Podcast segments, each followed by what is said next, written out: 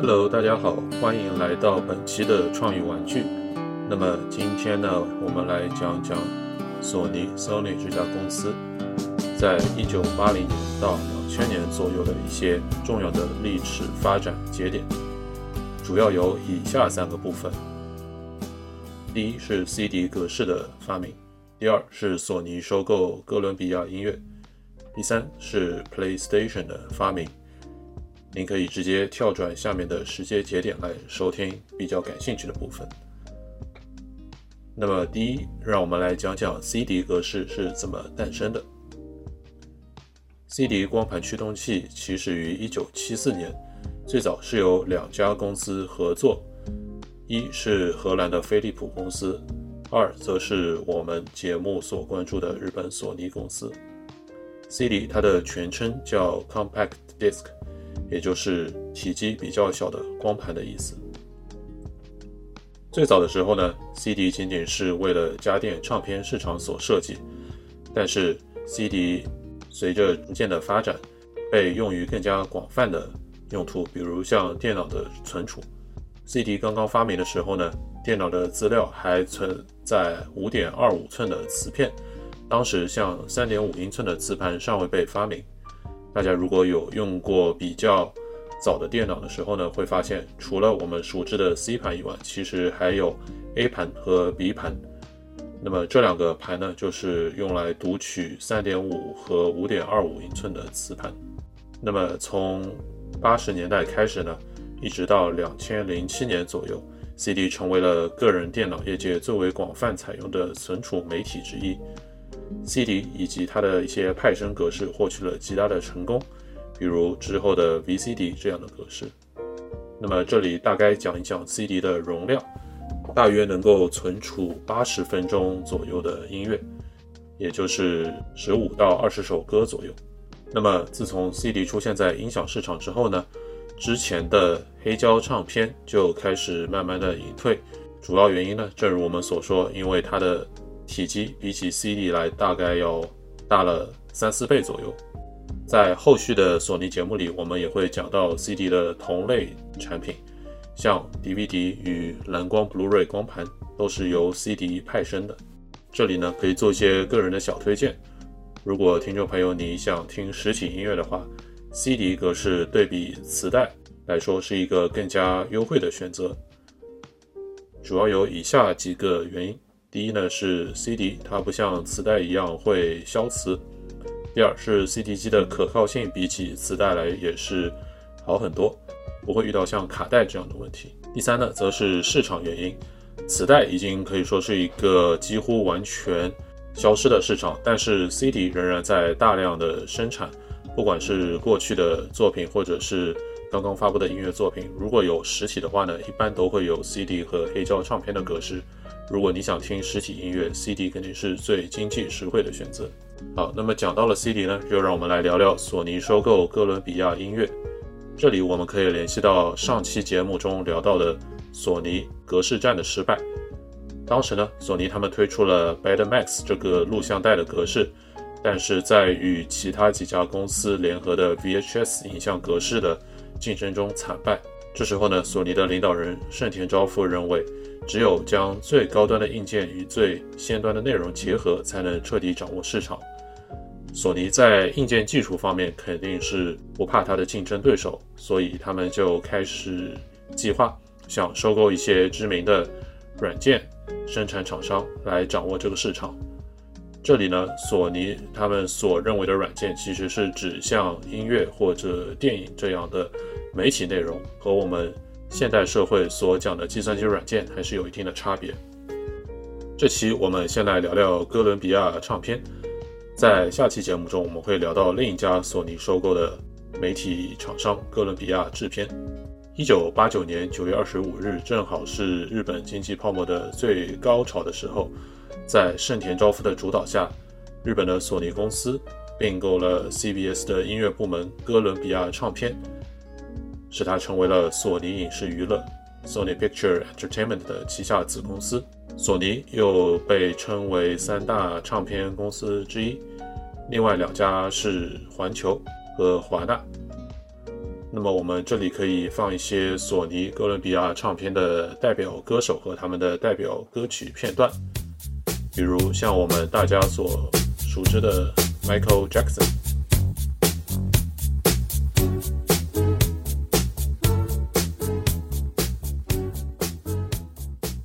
或者是 Beyonce。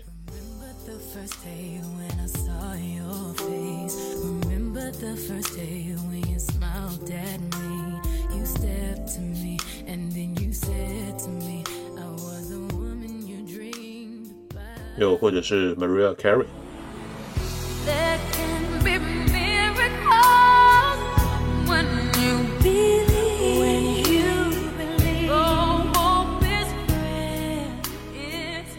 当然，还有我们中国听众最熟知的周杰伦。当然，周杰伦他往往是通过自己的唱片公司，比如杰威尔或者之前的阿尔法唱片。来进行唱片的制作，最后的发行呢，则是由索尼来帮他进行。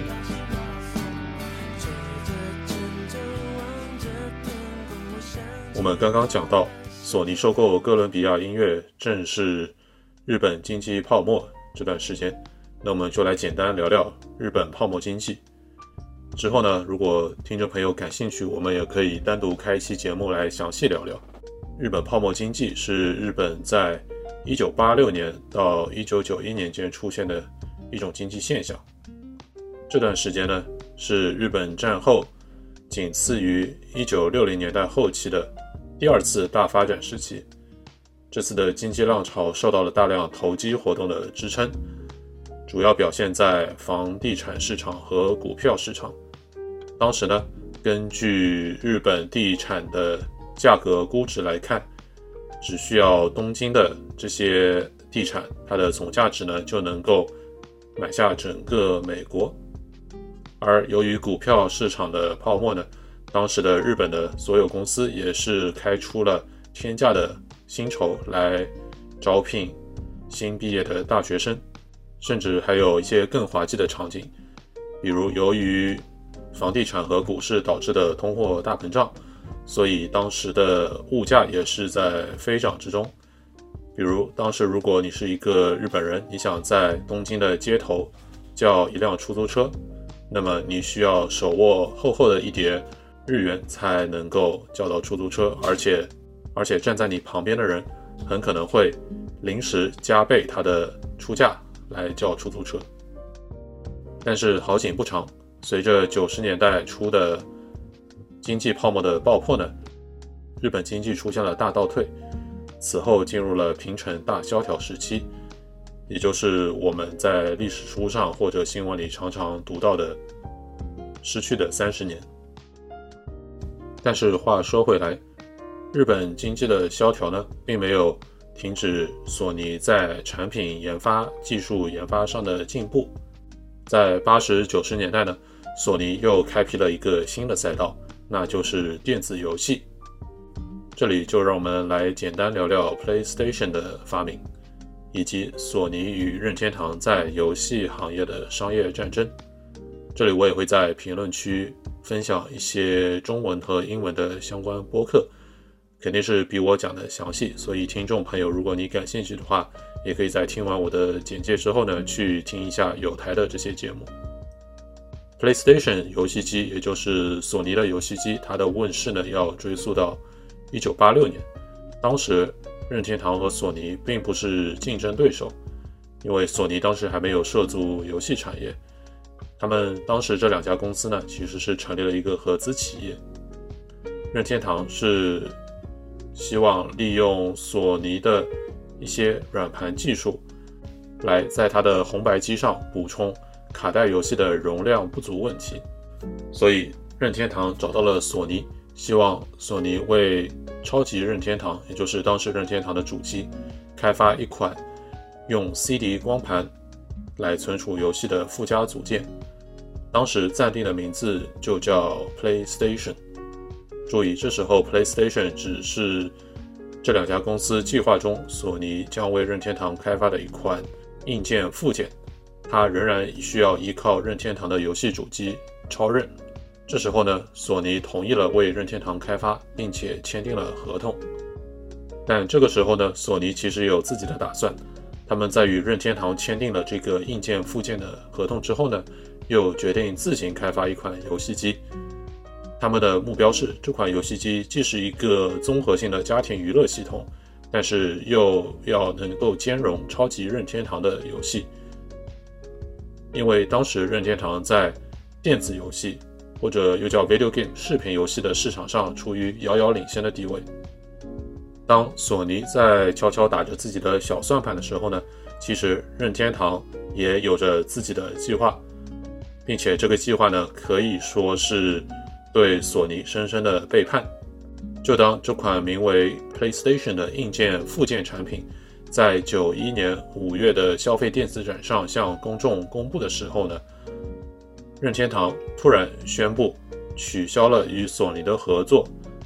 在消费电子展上午九点的时候呢，美国任天堂的高级副总裁霍华德·林肯走上舞台，透露了任天堂现在与飞利浦结盟，并且放弃了之前和索尼合作完成的所有工作。在索尼和任天堂合作的项目失败之后，索尼也在深深思考自己接下来应该走哪一步。他们曾一度考虑与世嘉。就是日本的另一家游戏主机厂商 Sega 合作生产一个独立的游戏机，但是世嘉的董事会拒绝了这一请求。他们说这是一个愚蠢的想法。索尼根本不知道如何制造游戏机硬件，他们也不知道如何制作游戏软件。我们为什么要跟他合作呢？这句话听起来有些傲慢，但是考虑到当时索尼并没有任何一款属于自己的游戏产品。也是合情合理。又过了一段时间，一九九二年年底，索尼和自己此时的对手或者说仇家任天堂达成了一个协议，任天堂同意索尼拿回了 PlayStation 的商标名称，并且开发游戏机，并且允许它兼容超级任天堂主机游戏。但是当时的索尼认为超级任天堂的硬件已经过时。所以在九三年初，索尼决定完全重新开始设计 PlayStation，变成一个完全由索尼自己开发的游戏机。据时任索尼电脑娱乐的制作人赤川良二和主席丸山茂雄说，当时索尼还不确定 PlayStation 这款游戏机应该主要集中在最流行的二 D 图形，还是尚处于尖端的三 D 图形。直到索尼目睹了世嘉的三 D 实时渲染游戏。VR 战士在日本成功，才下定决心，PlayStation 的开发方向应该主要聚焦在 3D 多边形图形上。与当时的其他主要游戏主机公司，比如世嘉不同，索尼并没有自己的街机部门来销售游戏机，也没有其他内部的部门可以来解决这个问题。所以，索尼想出了收购第三方工作室的计划，并且与一些热门的游戏出版商。比如南梦宫签订了独家游戏开发和发行协议。PlayStation 成功的关键因素之一呢，是索尼对第三方开发者的态度。像索尼的竞争者世嘉和任天堂都是采用了孤立主义的方法，通常是专注于第一方的游戏开发，而使得第三方开发者呢，只能依靠自己的努力来研究如何开发游戏。而索尼呢，则是努力简化了游戏制作中的各种问题和麻烦，通过提供一系列的编程库在线更新，并且技术支持第三方开发团队，甚至在某些情况下直接给第三方公司提供支持帮助。到了九六年末的时候呢，PlayStation 大约有四百款游戏在开发过程中，相比之下，它的竞争者世嘉土星游戏机。只有两百款游戏在开发，而任天堂六十四这款游戏机只有六十款的游戏在开发中。这个时候呢，我们看到索尼它吸取了之前录像带格式失败的教训，通过联合大量的第三方内容开发者，从而赢得了游戏机市场的一次巨大的胜利。在之后的两期索尼的节目中呢，我们也会来继续聊聊 PlayStation 二和 PlayStation 三。这两款游戏机的发展历史。好，那么以上就是本期关于索尼的节目。听众朋友也欢迎你在评论区留言来告诉我们你有什么想听的。我们也会在一两周之后更新第三期关于索尼的节目。感谢你的收听，拜